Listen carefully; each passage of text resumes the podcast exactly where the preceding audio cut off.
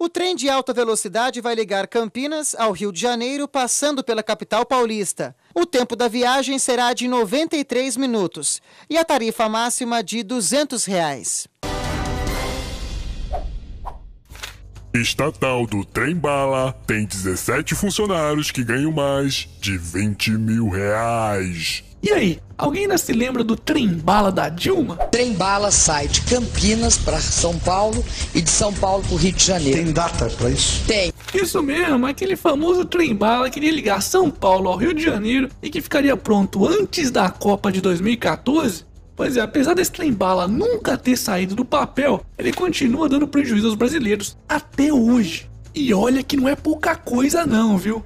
Criada em 2012 pela presidenta Inocenta, a empresa de logística e planejamento, a EPL, funciona até os dias de hoje. E esse lixo estatal conta com 146 funcionários, sendo que 17 deles possuem super salários de mais de 20 mil fucking reais além de outros 111 cargos sem concurso público. Só para vocês terem uma ideia, o rombo nos cofres públicos previstos para o orçamento desse ano para manter essa merda deveria ficar em quase 70 milhões de reais, sendo que quase metade disso é para pagar salários e fornecedores. Tá de sacanagem, né?